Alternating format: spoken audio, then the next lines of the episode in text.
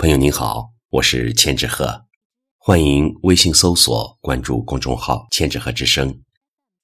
今天我和您分享的是赵小华的作品《徐霞客和晋江的那些事》。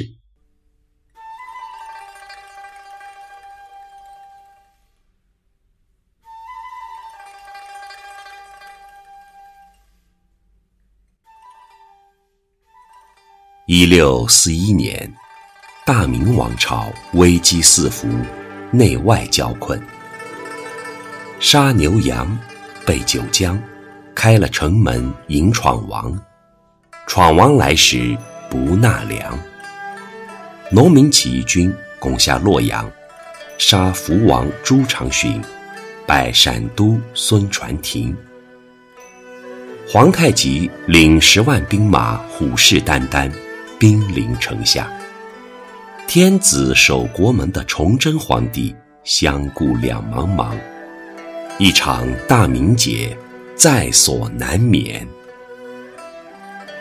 此时的江南，一江烟水照晴岚，两岸人家皆画颜，还没有真切体会到战争将给他们带来什么样的改天换地。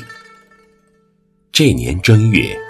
自一六三六年就任晋江县令的陈寒辉，夙夜在宫，尽心竭力。几年没回老家浙江临海过春节，正在第二故乡的牙斋里，一边感叹“坐立难兼影，五载未归人”，一边谋划冬春水利、疏浚河道。忽有衙役来报。对岸有客来访，原来是时有徐霞客的长子徐启，一脸忧伤，携来父亲寒山无望灶下的字条。寒山是陈寒辉的别号，灶下是徐霞客的自签。千古奇人徐霞客在江那边杜鹃啼血。我的一生至交，陈寒辉呀，你可千万千万不要忘了我。江这边，陈寒辉见字如晤，默然湛然，悲从中来，声泪俱下。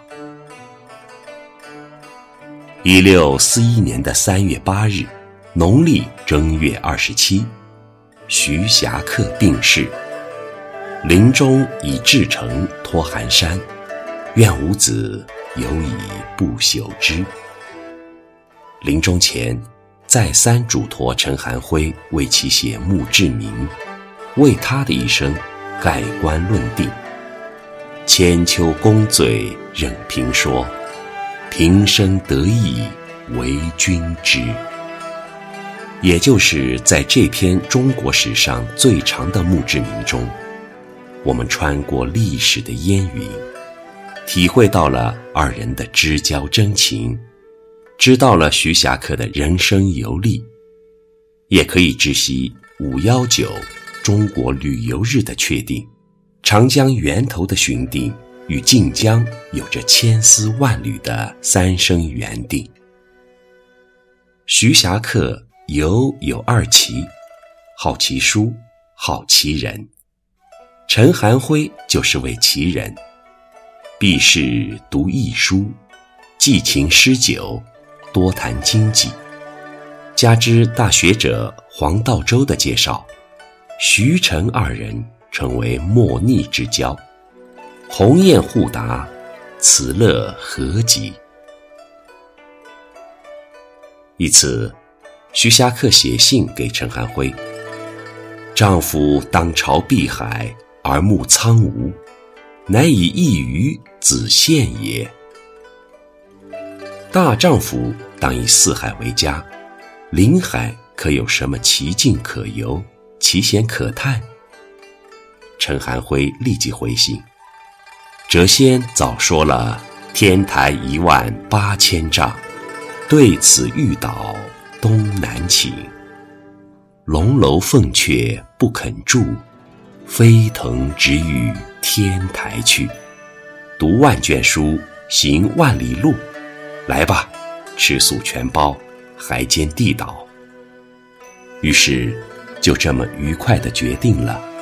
二十六岁的徐霞客从江阴起身，抱着“何处不可埋五谷”的壮志豪情，于一六一三年农历的三月三十，公历的五月十九日，由陈寒辉的第一故乡浙江临海出发，开始了一生的漫长旅行。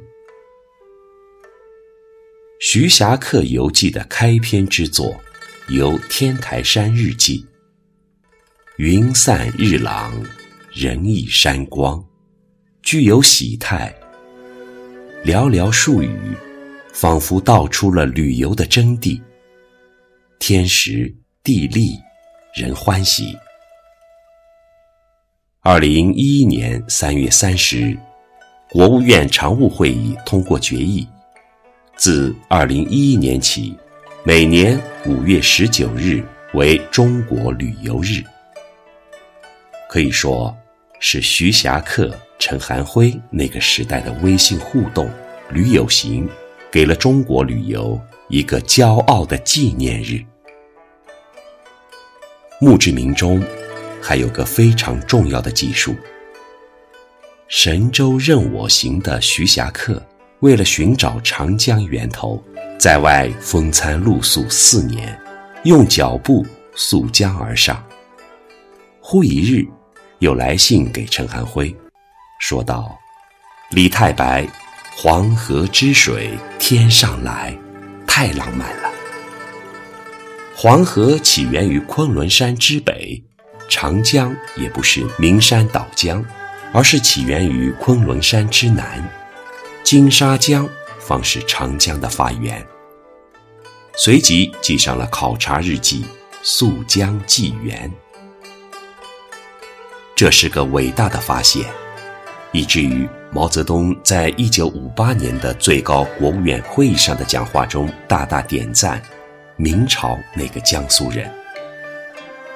一九五九年，毛泽东在中共八届七中全会上的讲话中又感言。我很想学徐霞客，他就是走路，一辈子就是这么走遍了，主要力量用在长江。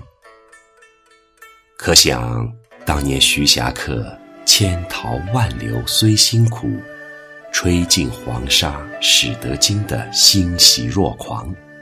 苍茫大地与谁语？提笔写信到马祖。接到信的陈寒辉做了一个伟大的记载：余有李端木名令西，江阴令，与余为客入江，近二至中，以定丧亲，立柱之谬。陈寒辉和他的好朋友同时期的江阴县令李端木一道，把这个伟大的发现。分别印刻到了当时的江阴、晋江的县志里面，言之有文，行而致远。后来，陈寒辉以身殉国，谥号忠节。李端木就是金庸《鹿鼎记》首篇庄廷龙明史案的二号男主，因为庄廷龙私修的《明史集略作序》的文字狱，被凌迟处死。